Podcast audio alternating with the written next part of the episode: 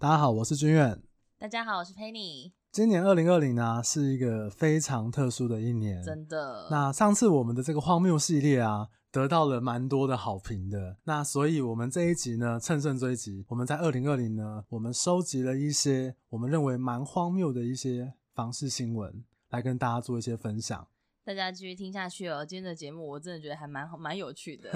那俊远，你有什么想要先跟大家分享的？其实是因为十二月底的时候啊，我看到了这个知名房东张淑金的新闻后续报道。张淑金，那他就是二房东啊。对，他的这个二房东的事迹，我相信大家应该都还蛮熟悉的。那呃，在月底的时候呢，二审高院有一个判决，就是认为张淑金大量的压迫涉世未深的年轻租屋族群，恶性重大，加重改判九年八个月。哟呼，有需要那么开心吗？哎、欸，他很坏哎、欸，你是跟他租房子？你哎、欸，我们一般我们都是在外面租房子的人，那这种遇到这种二房东，真的，尤其是涉世未深的年轻人，真的会求助无门。你跟他说一下，他到底做了什么坏事？其实他做的这件事情，我真的觉得都蛮扯的。那我相信会被可能被欺负或被骗的。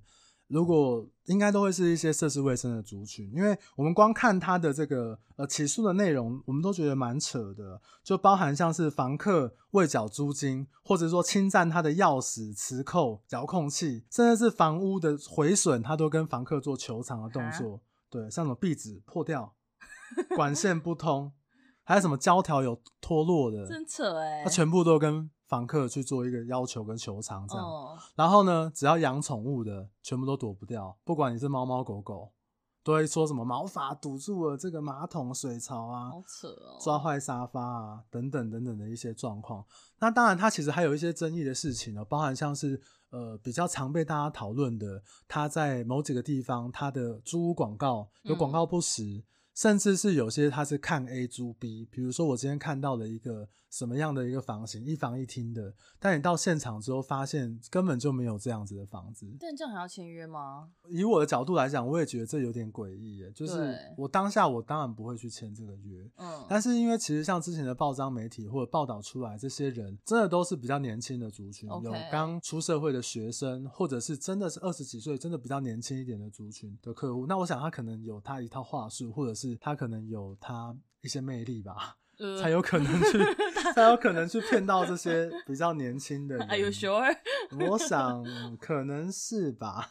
那因为我那天看到这个新闻之后啊，我就想说，好，那我来整理一下，今年我们有发生了一些关于房地产上面有没有一些很荒谬或很好笑的一些新闻来跟大家分享，这样子。就我来跟大家分享一一则新闻哦。这一则新闻呢是讲到说，有一名李姓妇人。哦，他在一九八四年购入了一间房子。那这间房子呢，他平常都是作为他日本的女儿回国的时候的住所。嗯，然后结果有一天，他在跟邻居聊天的时候，然后邻居说：“哎，你们家怎么把家里装潢的这么漂亮？”然后察这个李姓妇人察觉有异，然后到家里以后才发现，原来有桃园市龟山区有一名张姓的妇人。发就发现他的这个屋子长期空着，对，他竟然擅自将他屋内的家具丢弃，还装潢入住，这也太扯了吧，超夸张的，而且重点是，他还花了台币二十八万元装潢入住。那因为就是因为装潢的漂亮，所以被邻居觉得说，哇，你家。跟真正的屋主讲说，哇，你家怎么装潢的这么漂亮？那屋主才这样才知道，他才知道，因为平常没有在住啊。对，这超离谱的，就是后来才发现说，哦，原来他已经被占用了将近一年的时间，然后这个屋主就很生气，对于这个张姓妇人提告。那张姓妇人当然也坦诚他的犯行啊，然后就是等于说检察官就起诉他，然后这个侵占房屋将近十一个月的时间，那这些租金跟不法利益就必须要得返还这样子。如果这个空屋这么多，大家干嘛租房子啊？真的，大家都去找空屋来住，而且都，我让我觉得他蛮好，他还花了你说二十几万去帮人家装潢。对啊，因为他就觉得不会被发现吧，所以其实这个投报率还蛮低的，大家千万不要学哦。他是哪里来的勇气，觉得不会被发现？但是，哎、欸，也许像这样，我这样听这新闻听起来，也许如果不是屋主跟邻居有聊天聊到，搞不好他真的没有注意到这件事情。对啊，因为其实现代人大部分跟邻居都还蛮没有在聊天的，除非老一辈的老老人家这样。我在想，他应该不是住在当地，或者是说不是住在附近这样子。好扯哦，不然太扯了吧？那个空屋，然后你去侵占。哎、欸，你今天一个流浪汉去睡公园，人家。都会警察都会来关心一下，人家侵占人家房子，这是有点夸张，超夸张的。对，他讲到侵占呢，我这边也有一个，我觉得有一点点也是没有经过人家同意去做的一些事情，嗯，但是是一个好的影响哦，是在那个英格兰的维尔街。那有一个有一户人家呢，他们就想要卖他们的这个房子。嗯，那就新闻上面的表示呢，他们是想要将房屋的售价谈定是在大概三十四万英镑，如果台币换算下来的话，大概是一千两百六十万左右，一千多万。对，那本来呢，在呃，他是说本来在本周要进行最后合约签订的一个动作，但是神来一笔，英国有一个当代艺术家班希克，嗯，在他那个房子的外墙。留下了一个画作，那导致那个房子突然变得很贵很贵。因当时有一个报道报报道说，这个房子呢现值五百万英镑，五百万英镑呢就是大概快接近两亿台币。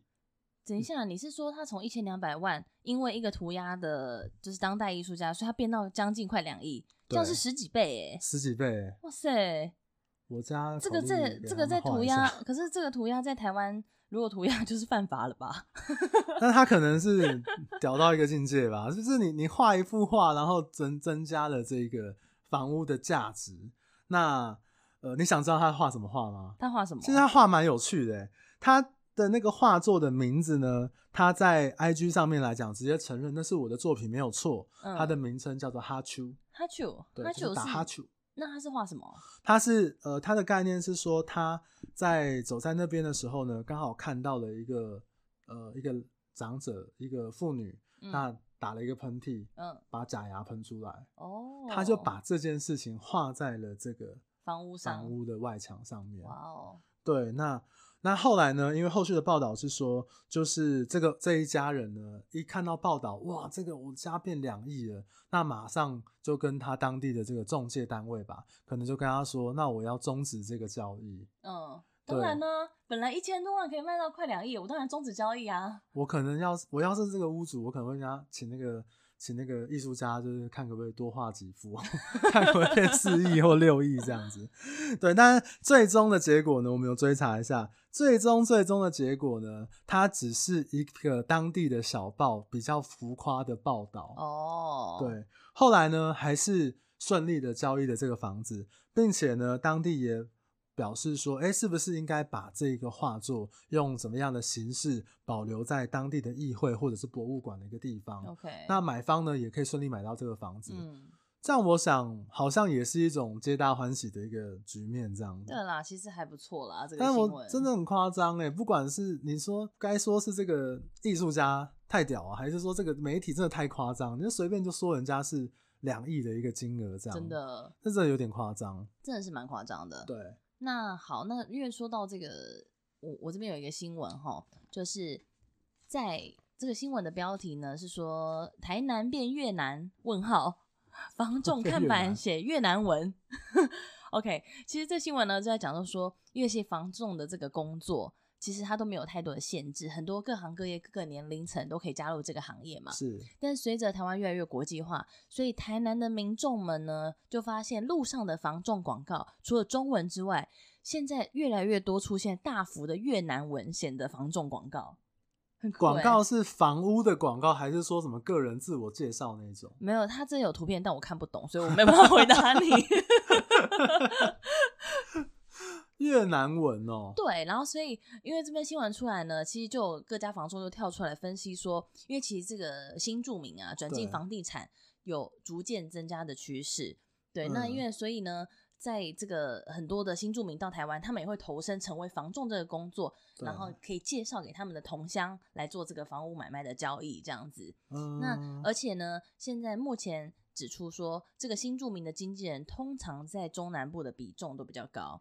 哎、欸，中南部的朋友们，你们可以跟我们分享一下，说是不是真的在你们家附近啊？就是这个新著名的成房众成员都比较多。那再来说，也是以女性为主。那他们除了卖房屋之外，也很多都是卖土地、厂房跟大型不动产交易，而且甚至还有出现业绩千万的新著名经纪人。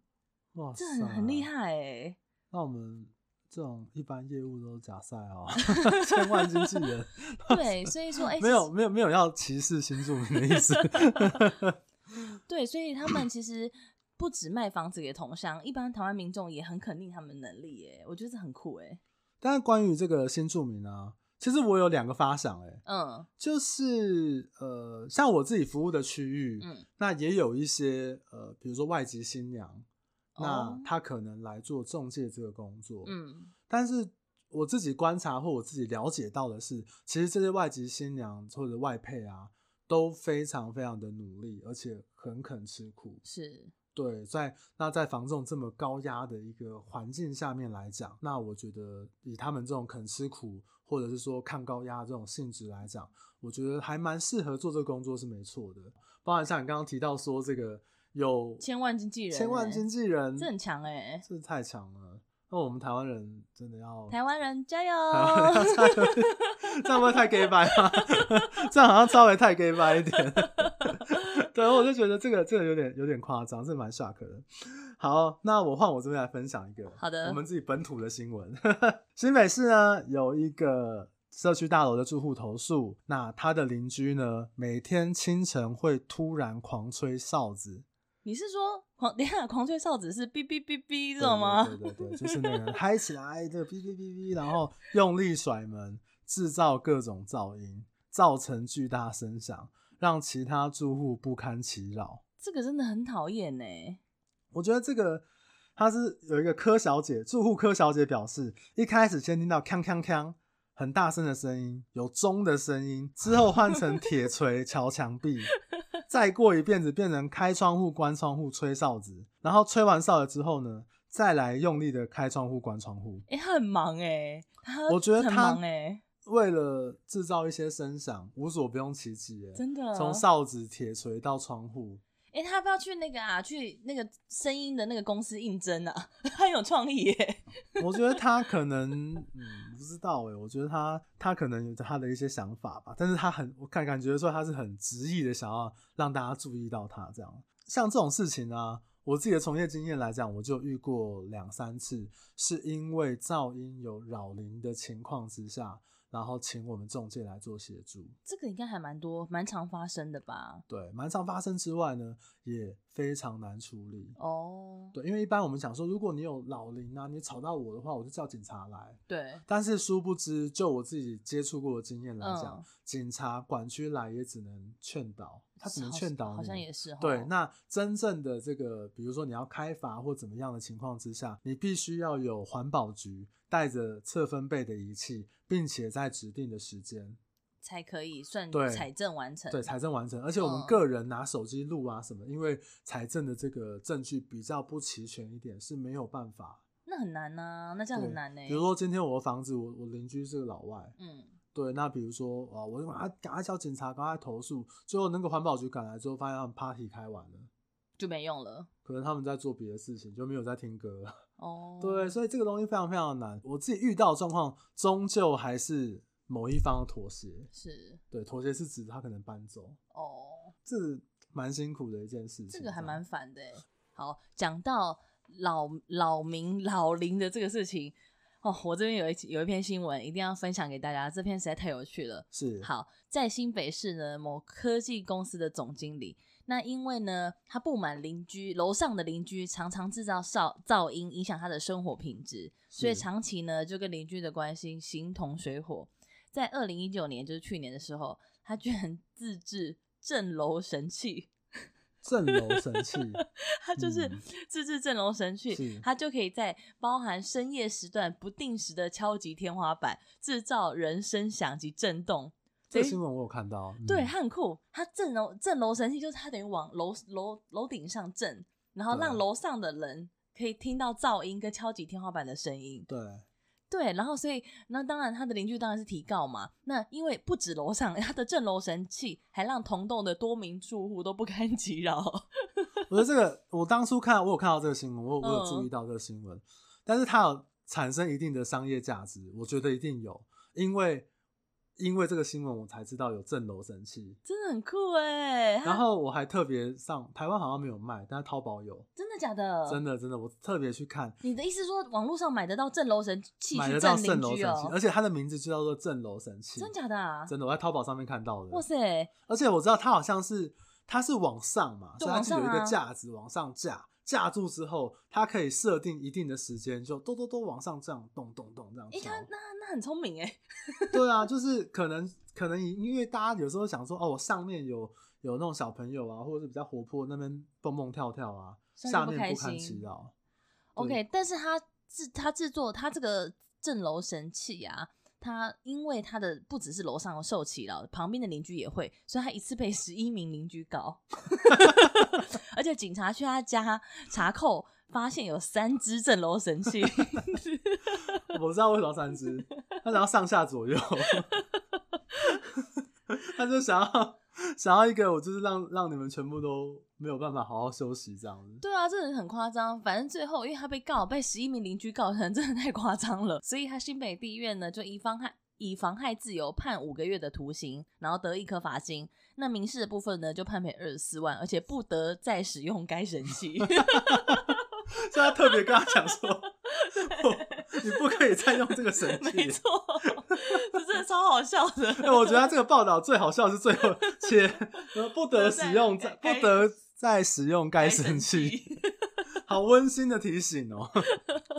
好，我来讲一个，我觉得也蛮扯的。它标题是呢，恐怖房东爱上他，跟踪十年，铁锤爆门，老板娘就是这租客。他就去跟这个警察讲说：“我真的被他真的快疯了，这样子。”好变态哦！是怎样啊？他是一个恐怖房东哦，纠缠十年哦。那有一个张姓女子指控自己的房东，因为她是在这个租屋里面，她租这个房子里面，她是开内衣店，嗯，被这个房东呢示爱告白，一路上就是追展开这个十年的追踪埋伏。然后言语的一个骚扰这样子，这很变态欸。那最后啊，而且还有这种被铁锤砸门呐、啊，那这个当然屋主就说哦，不知道这样做有人会怕，甚至这个屋主。房东的妻子也帮忙出面求情，这样子。这个新闻的过程中，我觉得蛮夸张的。他是从二零一一年在新庄承租了一个一楼店面，嗯，然后结果房东爱上他，告白被拒绝之后，然后就不断的这个言语骚扰。他是恐怖情人吧？对。那五年之后呢，受不了这些骚扰跟这个纠缠，嗯，他就搬家。他以为离开这件事情都没有。后来呢，这个房东也很有心。他去 Google 这个内衣店，找到地址，变态哎，对，变态哎。那他们就去追查到这个这个女生的这个店家，这样子。中间的过程中，这男生一直去打听这个女生的一个下落，就是她在哪边啊，在哪公司在哪里啊？甚至这个这个张女，就是这个呃租客，他表示说，这个男生呢都会跑到他店里面坐着，就是他就赖在那边。然后还会想要透过这个他妈妈来博感情这样子，但是连续这样子纠缠了十年，那甚至他还说他曾经想要去跟这个警察去申请保护令，但是警方回复呢，因为双方毫无关系，不构成家庭暴力防治法，真扯哎！一直到今年的八月份，就是那个房东拿铁锤去砸他的铁门，这才有恐吓跟毁损才起诉这样子。那那个屋主竟然还说。哦，我印象模糊了，我不知道这样做有人会怕。这种事啊，这种事太夸张了。然后官司应该可能还在审理中，这样。那这个这个租客呢，就希望法官可以重判。这真的很夸张哎。我觉得这蛮夸张，其而且我觉得他这个一定不是多喜欢那个他的房客，一定是他有一种得不到的心情，所以他才用埋伏跟追踪。这根本就是神探的那种。技能呢、欸？埋伏跟追踪是蹲草吗？对，然后更可人家是，是。所以我觉得他已经得不到，他是得不到，所以他想太太想要得到了，所以他又采用这些方法。我认为是这样子、啊。如果你你租房子被人家这样怎么办？嗯，你只能报警啊。可是如果警察这样讲，真的是很崩溃哎。不然叫几个小弟去打他好了。喂，这种正常正常。你知道国呃高中还国中的时候。我们就有一个同学，他追求别人的方式是，他会去。我们是国中的同学，嗯但是他是在高中的时候做这样的事情，因为他喜欢一个女生，他会去对方上班的地方看着他，盯着他，干嘛？就变态啊！哎、欸，我看一下是不是同性，应该跟这屋主，哦，这六十岁，应该他就想看是不是？对，我记得好像他们就是他们就是女生，好像去呃电影院打工那种售票员啊、检票员之类的，他就会躲在旁边默默的关注他。这很变态，I am watching you。这三人这很扯，我觉得有点异曲同工之妙。这很变态，只能说，嗯，希望大家都可以遇到好房东。好，那这边呢，我也要来说一个算是二房客的故事。二房客是算是二房客啦，我觉得。哦、对，那因为其实这个呢，这篇报道是在大陆河南发生的。是对，有一名王姓男子，他原本想要承租店面做生意。所以跟房东签下了三年的合约，是，但没想到开张以后就亏损，所以等于是就倒店了啦。他把店面收起来了，是。但因为租约尚未到期，同时其实也有不少人想要租下哦。那他把这件事情告诉房东，房东就立刻拒绝他说：“哎、欸，你都签三年了，你就是要给我租完的意思。”所以也不愿意出来处理。对。那房子呢就空在那边好一段时间。那因为两人彻底协商失败嘛。那那个他想说，哦，我都已经签三年合约，房子又空在那，我店都倒了，他就觉得那空着，与其空着，不如拿来做别的事情。对，所以他就决定花一万块人民币，大概是四万多块的台币，对，直接把店面改造成公厕。公厕，对，他把店面直接整修成公厕，所以里面总共装了四间公厕，让路过民众二十四小时都可以免费使用，超扯的哎。哦，我知道了。他花四万多块，是将招牌改成公厕。它里面，它里面也有厕所啊，它里面装了四间厕所，哦、四间厕所，对，让民众二十四小时都能免免费使用。我、哦、靠！因为他想说空着还不就空着就是空着啊，不改装啊。这个新闻是发生在哪边？在大在大陆，大陆河南。哇，对，所以其实这样算不算二房客？其实算是二房客吧。可是我这样看的话，应该是说他就是租约。还没有到期，好像有人想要转租，屋主不让他转，不让他去别人来承受这个租约。是，所以他其实也有一点点侠怨报复的心态啦。反正你就不让我退租，我租金都花了，那我不如改造厕所，让人家免费使用。那这屋主当然知道以后就气得跳脚啊，然后就讲说：“哎，怎么可以把我的房子 改造成公厕？那不通知就算了，那这以后怎么往外出租？”对啊，我觉得这个这个这个暴富蛮有创意的。对啊，你知道我们我们有时候这个碰过一些比较特殊的案例，不管是法拍或者是一些呃比较有纠纷的这个交屋或者是租屋案例是，是我们有遇过，就是你进房子里面就是满地大便啊，对，好恶喔，为什么要这样子？哦，他是。尤其是法拍，因为里面住的人可能都是一些比较特殊的人士。哦。那你把他赶走之后，他就哦，那我就留个纪念品，你纪念品给你。好好恶劣哦。也许他觉得他把很珍贵的东西这边 屁啦，屁嘞，很珍贵的东西跟你分享。但我觉得这个租客更屌，你知道吗？我想到的就是我我招牌感人工程，你说他四间厕所啊？对啊。我把它改成厕所，你这个屋主之后怎么租啊？就是这样，所以这屋主都气得跳脚啊如！如果他以后租给那个卖牛肉面、卖火锅店的，然后他那个，我都想象他那个旁边走，哎、欸，不要吃这一家，因为以前是公厕，大家都进去里面拉屎，感觉管道不太卫生，这样子，那蛮好复仇哎！你不让我转租，我让你，欸、真的是满屋子大便哎！对啊，然后因为他们当初就是。都已经租了嘛？那因为重点是他们合约也并没有写清楚说不能干嘛。对，我觉得这个是对，在签约的时候两边都因为应该说一合约没有写清楚，那他明明想转租，那个屋主我觉得也有点故意整他吧。租客，屋主，屋主明明就有很多人想要租，但他就是不愿意转租，对，就硬要他付这个房租。OK，对，所以这个这个报复我还蛮喜欢的，就让你满屋子大便。就是让大家从此之后，大家都会说啊，以前你知道，如果我在那边住，然后未来我儿子生出来之后，我我我孙子出来，哎、欸，你在你在公厕出生的哦？以前不是，就是我跟我孙子讲说，哎、欸，以前爷爷就在这边大便不用钱。这个房子一辈子都背上了一个曾经是一个公厕的一个一个名声，这样子。真的，所以就是他后来这边新闻也没有结果，就是双方正在协调跟处理中，这样。但是我们用一个比较正面的角度来解释这件事情，我觉得我们台湾在这个租赁的这个内政部它的这个定型化契约上面来讲，是真的算非常非常完善。对，因为包含像是你房屋的装修，你都必须要双方同意的情况之下。是这种那种制式合约里面本来就会有，都会有，对对都会有。哦，对，尤其是像这种格局的变更啊，或者是说像这种动到管线的这个部分这样子。哎、欸，那回到那个张淑金那边新闻，嗯、其实他能这样子扼扼杀房客们，其实他好他好像是懂一点法律，所以他，他很懂法律。对，所以他在他是不是在租赁合约里面就偷藏了一些条款，然后来这样子就是框他的租客们。对，而且我觉得他是有一点运用这个人性的这个弱点。就是怕麻烦，对，就像我们我们那个上次荒谬系列，就是呃，我去帮你房子估价，然后跟你要一百块，哦，你真的会因为那一百块怎么样吗？不会，对，你就想到给你算了，我就走掉算了。那遇到这个租屋的这个事情的时候，你真的租客的角度，我会因为房东对我一些不理不。夸张的要求，我真的要跟你对簿公堂，所以可能像押金那些就算了，对不对？对，就可能好，我赔赔你几千块就算了，这样子。这很恶劣，被抓去关，戏鹤。也也是这么说啦，所以我觉得真的，大家在租屋上面来讲，可能还是要再多注意一点。真的，但是不要在在台湾是不能把人家改成公厕除非人家的。对，如果如果如果有有这样的一个想法，我很支持你。但是你们可以把合约先来，我帮你们审阅，看看是不是可以做这样的事情，真的蛮好蛮好的一个报复这样子。那今天就是以上我们整理，我们觉得今年我们相对比较有意思的一些房市的新闻，荒谬的一些房事新闻这样子。